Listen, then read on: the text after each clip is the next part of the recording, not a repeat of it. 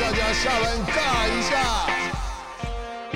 欢迎来到下班尬一下，我是热爱马拉松的物理治疗师。那今天的录音时间是五月二十四号，也是台湾疫情爆发第二周。不知道我们喜欢运动的听众朋友被迫减少出门，不能与熟悉的跑友交流的这些日子，是不是跟我一样，生活少了一个宣泄的管道，也被波动的新闻搞得心里难受？那今天呢，我们特别在线上录音，找来了 EP 三十七的来宾，初和心理智商所所长许英宁铁人心理师来跟我们聊聊。Hello，大家好，我是许英宁心理师。哎，英宁啊，我这几天在看你的脸书，也发现其实你也是每天还是在家里各个不同的角落运动。你的生活还好吗？你抢了我的台词哎！其实是我发现你每天都会起来直播哎，带大家一起运动哎。是因为我自己运动非常的闷，然后呢，那个疫情第一天呢、我就在家里举壶铃，举着举着，我想说应该有很多人跟我一样想要一起举壶铃，所以我就在同一天就写了一篇脸书，号召大家一起来看我运动，然后也鼓励大家一起做运动这样。那我不知道你这几天你都是怎么去打发你的流汗时间？老实说，其实疫情刚刚开始，就是突然很猛烈的爆发的时候，一开始我觉得我有一点点好像不知道我还能不能运动，我还能不能出门，或是我还能不能够维持我原本的生活形态，就是那种瞬间生活改变的那个时候，突然觉得说，哎、好像那一瞬间觉得好像先静观其变，那个时候就觉得好像好像，哎、我们等等看会不会这个只是短暂的，可能两三天一场梦。就过去了，大家的生活可能就可以回到原本的样子。头一开始的时候，我不知道大家是不是，但是我自己啊，还有像包含我身边一起工作的人啦，或是一起生活的人哦，在这个疫情刚刚，应该是说好像是上上礼拜的周末大爆发，对那时候我记得大部分人的脸书充斥的都是疯狂的采购、采买食物，对不对？是那时候我觉得好像大家突然有一阵的非常的焦虑跟慌张的感觉，好像那个不能运动的感觉好像还没有那么清楚浮现。大家那个当下可能比较马上会想到的是啊，这对我们的生活即将有哪些影响？我们是不是要开始来囤一些，不管是酒精啦，或是泡面啦，甚至有人去囤卫生纸等等的一些生活用品的那种感觉。所以翻开脸书啊，然后看看大家的现实动态，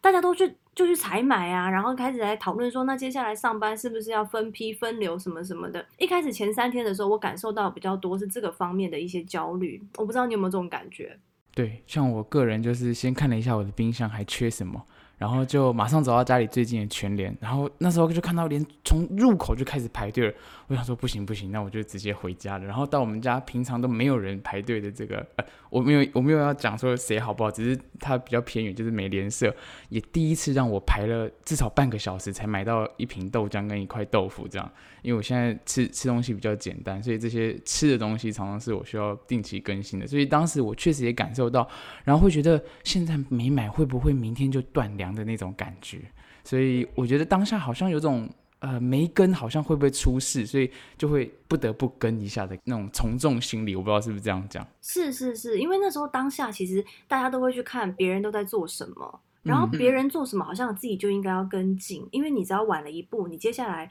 看到的那些讯息都是哦，这里也都空了，那里都空了，这里买不到，那里买不到。然后突然就觉得好像不管你缺不缺，都跑去买一下，好像比较有那个参与感的感觉。所以那阵子你有没有看到很多人还说什么，就叫你们不要群聚了？结果现在大家反而去那些超商群聚的那些新闻。是是是，所以当时我自己也也是在检讨，这样到底 O 不 OK 啊？那我们虽然戴了口罩，可是人真的蛮多的诶，这样，然后就回家就开始看到，然后就觉得啊，好像刚刚做的决定不一定是对的，这样。好啊，那我们就接着想要聊聊看，就是面对这样的生活，刚刚我们开场大概有聊到，就是生活其实蛮突然的一个改变，就是那个消息一来，然后我们好像都没有时间准备，像疫情是一个，可是我相信，呃，在你们心理智商的个案里面，应该有很多人是面对工作、职涯转换，或是家庭角色的变化，带来很多的大影响。我不知道像这种生活习惯的改变，因您在疫情走过过去一周，你刚刚跟我们聊了这些变化嘛？那好像早上我们在聊这个访纲的时候，你有提到这个新冠压力症候群，你可以稍微跟我们聊聊，就是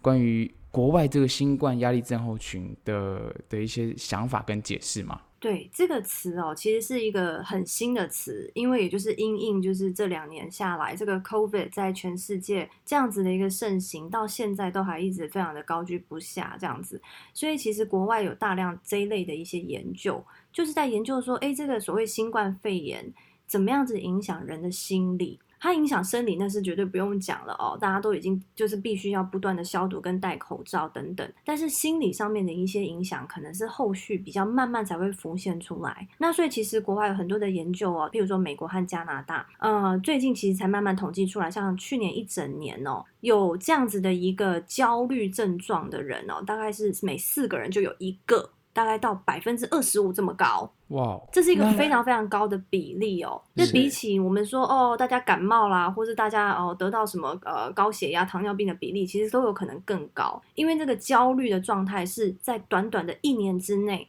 就感染了。百分之二十五的人在美国和加拿大是，即使他没有真的得病，或是说有隐藏的因子，可是他的心理其实有四分之一的人都已经达到了这个诊断为焦虑的程度。没错，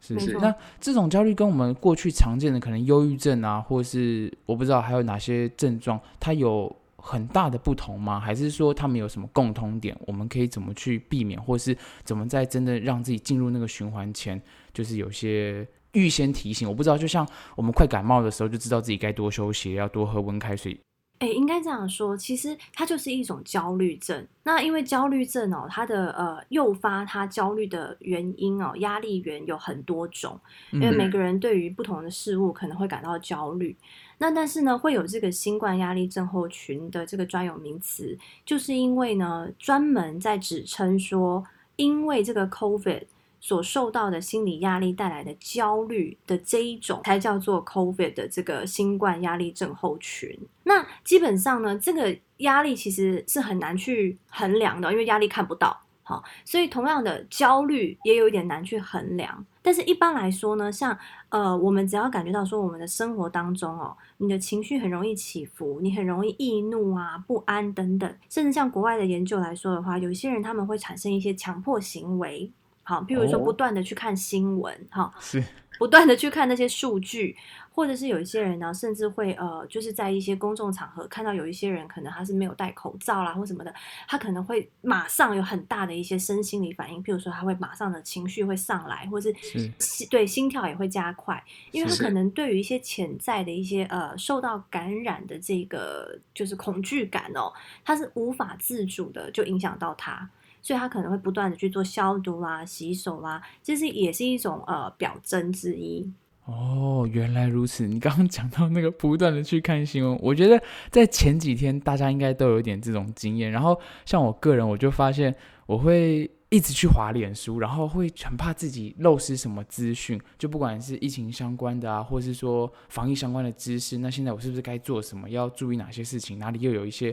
东西了？这样，然后一开始那制造那种不安感，我明明就觉得说，哎，我工作很多都被 cancel 掉了，好像行程比较空一点，好像我可以专心的做一些事，可是我反而好像一直去反复的去看、去追这个新闻，是不是初期都会有一些这种现象？是，是因为初期的时候我们。对于未知是很容易恐惧的。OK，我们对于任何未知即将发生的事情，然后它可能会影响到我们的人对未知的那个恐惧，其实是是非常强大的。所以，当我们一开始发现，哦天哪，这个疫情好像在台湾即将要开始就是蔓延的时候，我觉得对于过去一整年呢，我们其实身处台湾真的非常的幸福哦。过去一整年，我们生活几乎是没有受到什么太多的限制嘛，就突然之间，哎，怎么风云变色？所以大家开始就会很慌张，然后也会每天在想说，是不是就会控制下来？所以每天每天都好像在等着那个新闻，在好像在宣告我们的明天会怎么样的感觉。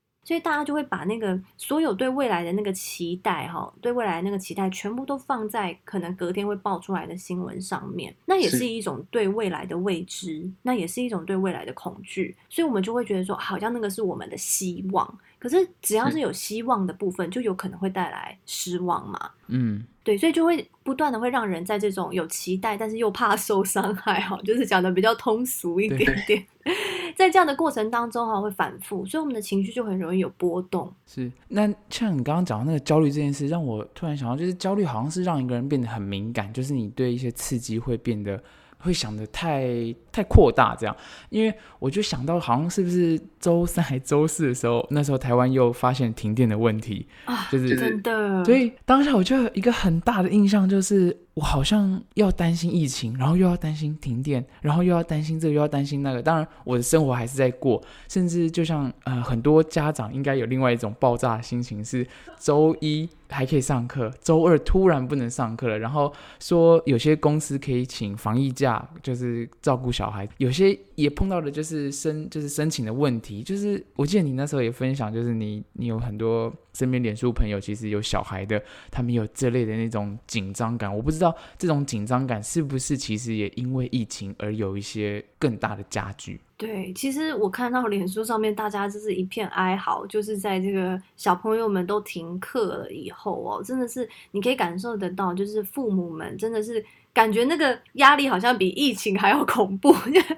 因为本身那个疫情感觉好像是说，哎，我们只要躲在家里面哈，把口罩戴好，然后不要乱跑，感觉好像就可以把这个疫情稍微隔隔开一点点，然后就是可以把它挡在门外哈，就顾好自己。可是没办法，哎、小朋友就在家里面，所以小朋友就在家里面，造成你本身很大的压力，这个是完全躲都躲不掉的感觉。所以其实很多人都是在这样的过程当中，可能会发现说，其实呃，生活的压力绝对不会是单一面向的。有的时候你可能生活的压力，除了 OK，你一方面要担心疫情，对不对？然后你平常可能还有个工作啦、小孩啦，很多很多。然后现在当大家全部都关在家里面的时候，人跟人之间的互动又是最常见的一种压力来源。OK，不管是跟你的伴侣也好，或者是跟你的孩子也好，呃，通常我们看到在智商上面最常见的一个议题就是人跟人的互动中间出了问题。是，尤其是这些亲密的对象，没错，没错，所以这个这个其实会让呃这段时间呃被关在家里面的人，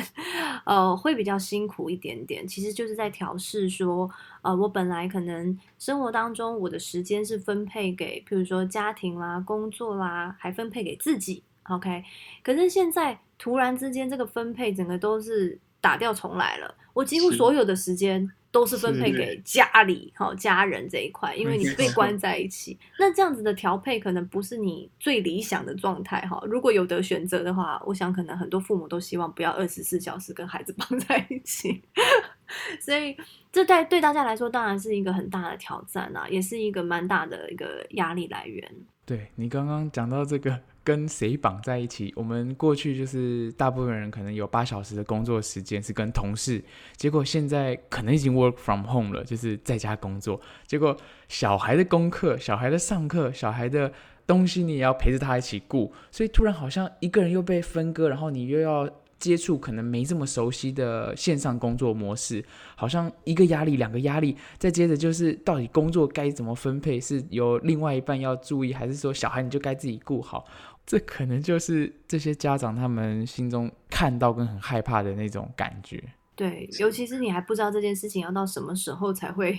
才会能够回到原本的样貌。我觉得这个对我们现在的台湾人哦，在经过这一两个礼拜的这个生活巨变下来，我觉得最最让人觉得害怕的就是哇，这个状况还要多久的这种感觉，因为会觉得好像我们失去了原本自己的生活的样貌。然后间接的也好像就失去了自己哈，因为失去了自己本来喜欢的那个样子，或者是说也失去了自己原本帮自己安排好的那个生活形态，所以整个东西都好像都变了一个样，然后不再是你自己原本理想中的状态这样子。哇，那你讲到这个点，我就觉得很适合我们的听众，因为我们下班尬一下的听众，大部分都是很喜欢观赏运动，或是自己很喜欢运动的人。观赏运动，当然很多运动可能就因此被迫停赛延赛。那我看到的是，其实我们自己很喜欢运动这群人呐、就是我们制作人也传了一篇文章给我，就是运动成瘾者的警告。那这个研究我看了一下，好像是二零一九年之前有英国的学者他们写的相关的东西，就讲说，好像我们很多喜欢运动的人会把个人的价值建立在这个生活习惯上，就像你刚刚讲的，好像我们已经有一个模式了。那当然，成因者就是因为他花了很多时间不做，好像会发生什么事。所以当时我不能运动或是被限制的情况下，我其实确实有因为这件事有点，有点。呃，真心有点不平衡，意思就是说，当然流汗本身是一件有多巴胺的事。我发现跟跑友互动也是一个人际的互动上很快乐一个点。就在这个疫情突然来的时候，政策一下来，其实这些东西突然被就是被拔开我的生活习惯，我好像重新去建构这个模式。当下我觉得是这种紧张的感觉让我。一直在想要怎么去应应，然后应应的话会不会如期的进行跟发生？因为你刚好也很喜欢运动嘛，那你当当时运动习惯被被迫改变的时候，你怎么看？或者你身边喜欢运动的朋友怎么去表达他们的想法？嗯，我我身边好多喜欢运动的朋友，一开始就是也是一直惨叫啊，然后一直觉得说啊怎么办怎么办？其实跟他们相较之下，我突然觉得我好像没有那么成瘾哎。就是那个，就像我刚刚讲的那个头三天，我可能还在那个不太确定的感觉里面，或者是说还在有一点不真实的感觉，我好像还没有马上马上浮现那个，哎呀，我不能运动了的那个焦虑。那当然，慢慢的，因为当我发现说，OK，好，显然这个三级不是一天两天的事情哦，这个疫情好像也不会是。两三天之后，我们就可以完全的恢复的时候，我才开始深刻的感受到说，OK，那这个接下来会影响到我的运动了。了解。对，然后我就开始也看到身边的朋友，不论是说。有些人就是在家里运动嘛，那你就像就像呃，你也会开直播这样，他们开始改变一些运动的呃种类啊，然后或者说去从事一些呃可能以前比较少接触的活动等等。那我看到很多人开始上网订购各式各样的器材，就是因为原本家里面可能没什么器材，要不得不要添购这样子。没错，像我就发现，就是迪卡侬的壶铃，在我星期六买了以后，它大概隔了快一个礼拜才寄来。那也在一个礼拜后，其实很多壶铃都。迪卡侬壶都已经被卖光了，然后你说，你说你还你还对，所以我发现大家是可能从你可能本来没有这些家里面的运动的设备嘛，所以大家开始要纷纷的先去买这些设备，因为可能想要开始建立新的运动习惯嘛，然后再接着看到大家都在这样子做的时候，也开始就跟进，所以就是慢慢的会感染到一些其实其他也想要运动的朋友，开始做其他呃线上也好啦，或者就是居家自己的运动啊。那甚至我也看到有一些是戴着口罩，还是想要出去外面动一动的人也有。对，我觉得不同形式的人都在呃都在想要能够维持他们的运动。那刚刚世奇有讲到这个运动成瘾，对 对，我觉得这个我先我先说一下所谓成瘾哈，是一般人可能听到所谓的成瘾哦，可能会。乍听之下有一点比较负面的感觉，对不对？好像就是一种对烟酒、毒品啦、网络啦、好性啊，就是它乍听之下，我想一般人可能对这个词听到是比较负面的感受。那呃，必须说哈，它如果是一个就是呃，以医学上或者精呃精神科学上面来说的话，它其实是要有一点点的条件的哈。那当然不是一件好事情，先说了哈。但就是我的意思是说，它譬如说第一个。它要有依赖性。好，依赖性的定义是什么？就是呢，你需要越用越多。就是呢，譬如说，我现在举个例子哈，有些人呢，可能咖啡成瘾。好，所谓咖啡成瘾，就是呢，你以前喝一杯，你就会觉得提神了。然后呢，你常常喝，常常喝，常常喝，你就会发现，你喝一杯也不会提神，你需要喝到比一杯还要多。好可能才两个小时，你就灌到了第三杯，这种对，你就又困了。是，对，这就是一种好，这就是一种叫做依赖性，就表示说你对这个这个的耐受度好，其实提高了，所以本来这个东西能够带给你的快乐，好，那个分量的快乐已经不够了，你会想要再去做更多，然后让你可以达到原本那个快乐的程度。好，这叫做耐受度。那你就会对这东西有依赖感，好，因为你想要得到那样子的快乐感。也就是说，如果你说你是运动成瘾的话，比方说你可能以前就是呃一个礼拜跑个一两天啊，结果后来不行哦，一两天觉得不够哈，不够开心，要跑到三天、四天、五天，好。那甚至是一开始的时候，你只要看到呃大太阳啦、下雨啊，你就没有办法出门。就后来是不管你知道吗？刮风下雨，你都还是要去跑步哈。那些都对你来说都不是问题的时候，你就知道你对这件事情的耐受度要越来越高，好，或者说你需要做更多，你才能够达到原本那样子的呃快乐的感受。是，又或是说我有一个印象是，有些跑友他们是。明明就休息不够了，睡眠已经不足了，可是他还是要去执行这项运动，嗯，对不对？没错，没错，就是这个呃成瘾的概念里面，当然就包含说你已经知道这个东西多做好可能会对你造成一点点负担，好，不管是毒品啦，哈，或者是药物啦、咖啡啦、网络啦，哈，都是你知道它一旦过量以后，对你其实可能会造成一些负担，但是你还是想要再多做一点，因为。多做带给你的快乐，好，可能超过那些一般来说的负担，所以这是第一个，嗯，第一个条件了，哈。那第二个关于成瘾的条件是，它会有一个叫做戒断症状。哦，就是没有使用的话，你会很痛苦。就是如果今天你哈，譬如说你喝咖啡啊，喝一天、两天、三天，第四天、第五天你如果没有喝，你也没关系。好，你也不会想念咖啡，然后你也不觉得有什么大不了的，身体也没有觉得哪里不舒服。那基本上咖啡对你来说，你还没有上瘾。可是有一些人哦，如果咖啡真的是成瘾哦，你会发现哦，他到了，譬如说喝了好几年的咖啡，哎，突然之间你叫他戒咖啡，好，或者有些人要戒烟、戒酒，他一旦已经是成瘾的时候，他叫他不要再这么做。它会有明显的戒断反应啊，不管是生理、心理都有可能。那一般来说，生理的话可能会有一些，譬如说可能会冒汗呐、心悸啦，不同的物质会有不同的反应啦。那心理上的话，大部分的戒断通常就是焦虑啦、焦躁啦，甚至会失眠呐、好头痛等等都有可能。这些都是一些嗯，如果我们要严格来说，你有没有成瘾的话，会去看的一些面相，所以。我觉得我身边爱好运动的朋友非常非常多。那我觉得不是每一个人都有到呃所谓运动成瘾的地步。对这个，我觉得可能是要先，我怕大家听完就觉得说，我我我是不是运动成瘾？我很严重的，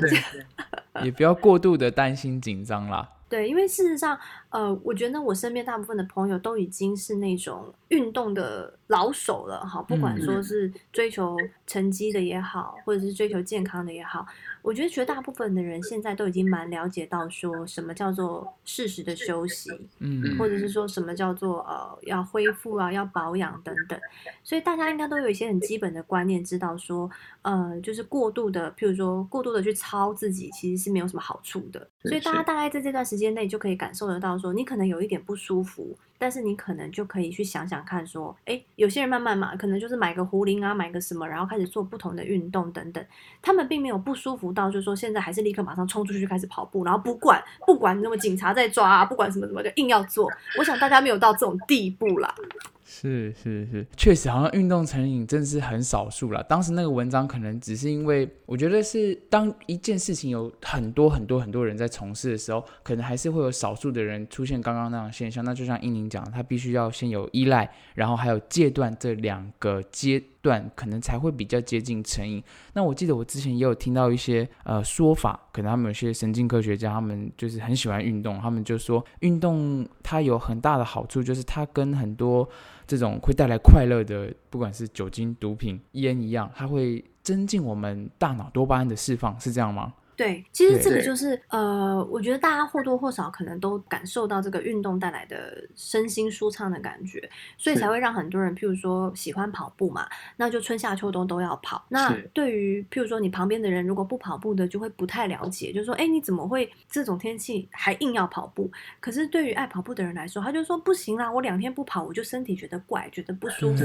对。对，我觉得这个都这个都在合理范围，就是我觉得运动这件事情带来，就是我们只能说，大家都可能有一种养成了运动的习惯，然后如果不动会觉得不舒服。那这个我觉得在一定的合理范围之内啊，我觉得都是都是正常的，而且都是可以接受的。那我这样，我觉得我比较听得懂。其实我上周的这种焦虑感，我可能以为是没有跑步，可是我想想，还有另外一个很大原因，可能是我没有碰到我跟我一起跑步的那群朋友。我觉得生活好像重心乱掉了，那种焦虑好像是因为重心乱掉而发生的，是不是？其实社交也是我们在心情、情绪上一个很重要的一个出发点，或者说我们生活很重要一件事情。没错，其实我今天正好想到这个比喻，想跟大家分享，就是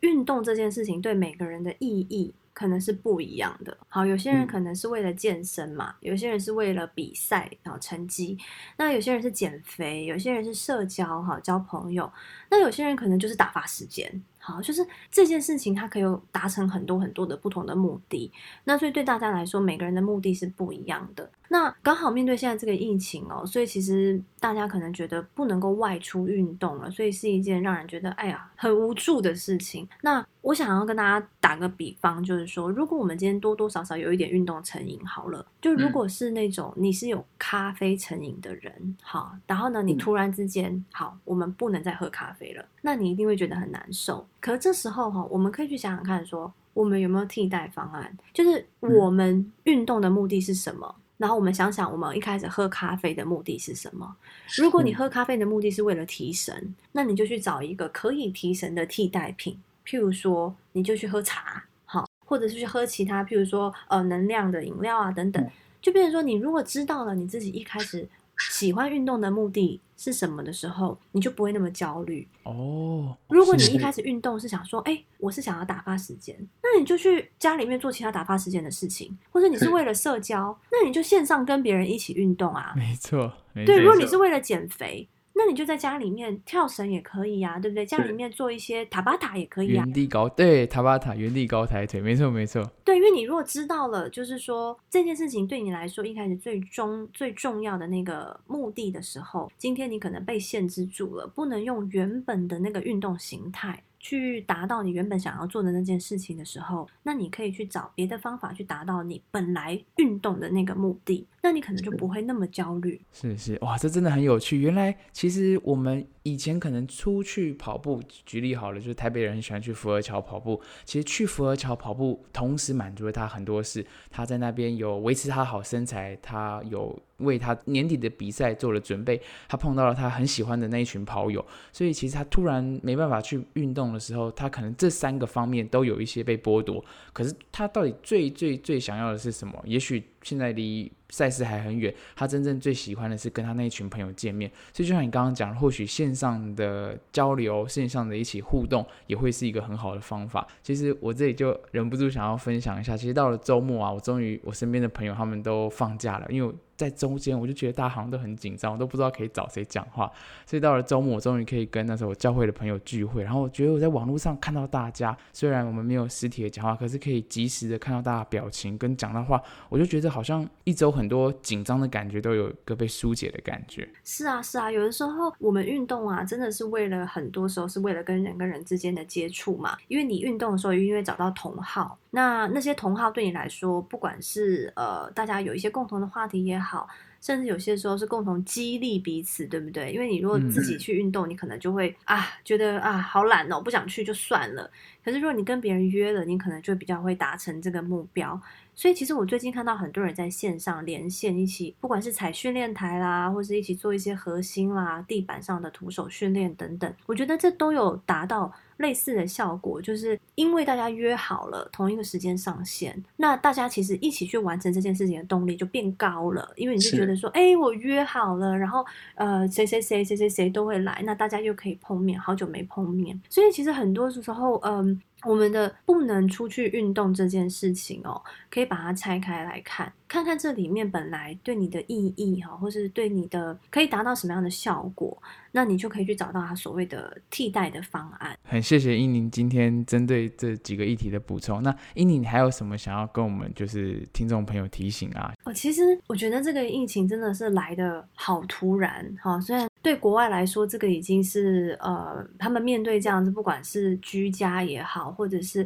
呃，就是在外面不能够群聚啊等等，在很多国家真的是很很长一段时间了。那我觉得对台湾人来说，其实真的是好突然的一件事情。那我觉得大家可能要呃，大家也都发现了哈，可能这样子的新闻，不管是真的假的，真的是到处都是。那其实我觉得大家一定要适量的吸收这些东西，我觉得适量很重要，千万不要把你自己原本生活的一个时间分配变动太大。好，意思是说呢，因为很多人已经在在家工作嘛，然后或者是说很多人可能因为在家工作，所以有一点日夜颠倒，或者有些人的工作形态改变哦，所以说有一点点的作息不正常。我觉得在这段时间当中，你越能够保有你原本的作息，你未来呃疫情一旦缓和解除之后，呃你的恢复会越顺利。哦，是，所以进入疫情跟疫情脱离的过程，其实都会是两个阶段。right. 那你说保持原本的生活作息，其实是帮助我们进入适应跟脱离的过程中都能够更顺利。是因为其实像呃有些人可能因为现在作息的关系，就比较比平常还要再更晚睡，那你早上就会更晚起。那你可能觉得反正我也不能出门跑步啊，所以我就晚点起来吧。好，因为在家里面又没有大太阳。可是其实这个久而久之哦，一天两天，一个礼拜两个礼拜之后，你想想看，等到之后你想要再早起的时候。你又要经过一阵子非常辛苦的 跟自己拔河，慢慢的去调那个时差，那个时候你又会再陷入第二次的焦虑，因为你会发现，哎呀。我怎么回不来？是是，所以作息尽量不要呃跟原本差太多，可能会对未来就是恢复到你原本的生活这件事情上面会比较顺利。那当然就是在新闻的部分呢，我觉得因为网络实在是太发达了，所以我会建议大家，可能如果你在工作当中的话，就尽量不要让自己在工作跟接受新闻这两件事情的，就是不断不断的时间上重叠，最好是可以把呃自己需要工作的时间很清。楚的划分出来，或是你需要呃陪小孩的时间，OK，很清楚的划分出来。你需要运动的时间，好，你需要休息的时间，把它很清楚的划分出来，不要让自己因为在家。然后就不断不断的就是一直有陆陆续续的被新闻所干扰，因为如果你真的仔细看，你会发现新闻很多是重复的。那你看了两次、三次以后，对你其实是没有什么太多的帮助。那甚至对有一些人来说，可能会产生一些焦虑反应都不一定。所以最好可以定时定量的吸收这些东西就好了。是我刚刚很很有感应您的分享，就是把所有事情分隔开来，不管是工作的时间、陪伴小孩的时间、自己运动的时间、自己休息的时间，其实都要。要分开来。过去我们可能可以因为身处家里，这是我的休息时间；身处公司，这是我的工作时间；身处田径场，这是我的运动时间；身处健身房。可是现在我们都可能没有太多地方，可能就是出门倒垃圾、出门做必要的采买，或是很少数的时间再去出门通勤。可很多时间我们都在同一个环境里，跟着我们平常不会相处这么久的亲人。所以我觉得分隔好像变成另外一种技巧跟技术，不管是心理上还是呃。资讯上对不对？就是你要让你的家人知道你现在的状态。嗯嗯，没错，我觉得这个是这个是必要的，就是说大家稍微要呃有意识的去做这样子的区隔，因为如果你没有意识的话，很容易就把它们被混在一块了。因为你你没有去区隔的时候，哎，手机太方便了，电视也太方便了，然后冰箱也太方便了，床也太方便了，所以。在家里面就是很容易混在一块，然后就这个也没做好，那个也没做完，然后就就反正全部都搞在一起。其实最后是辛苦的是自己啦。是，这让我想到，其实我上周也是因为时间突然变成一大块一大块的在同个地方，然后我就应该说，我想到了以前听到很久的这个番茄工作法，所以我就开始尝试就是设闹钟。呃，我必须承认，初期我的成效还没有很好。那我也不知道英宁，你有没有听过这个方法？我听过，很久很久以前听过。我觉得，呃，其其实前两天我还在跟另外一个心理师讨论，他也是在跟我讲说他在家工作效率不彰这件事情。其实以我们的角度来说的话，那时候我就跟他讨论，我说说实在话，你觉得是因为疫情吗？还是是因为家里太舒适？还是因为工作量太大？到底是因为什么？真的只是因为你在家就会工作效率不涨嘛？我觉得也不能不能通通都怪那个家啦，哈。我觉得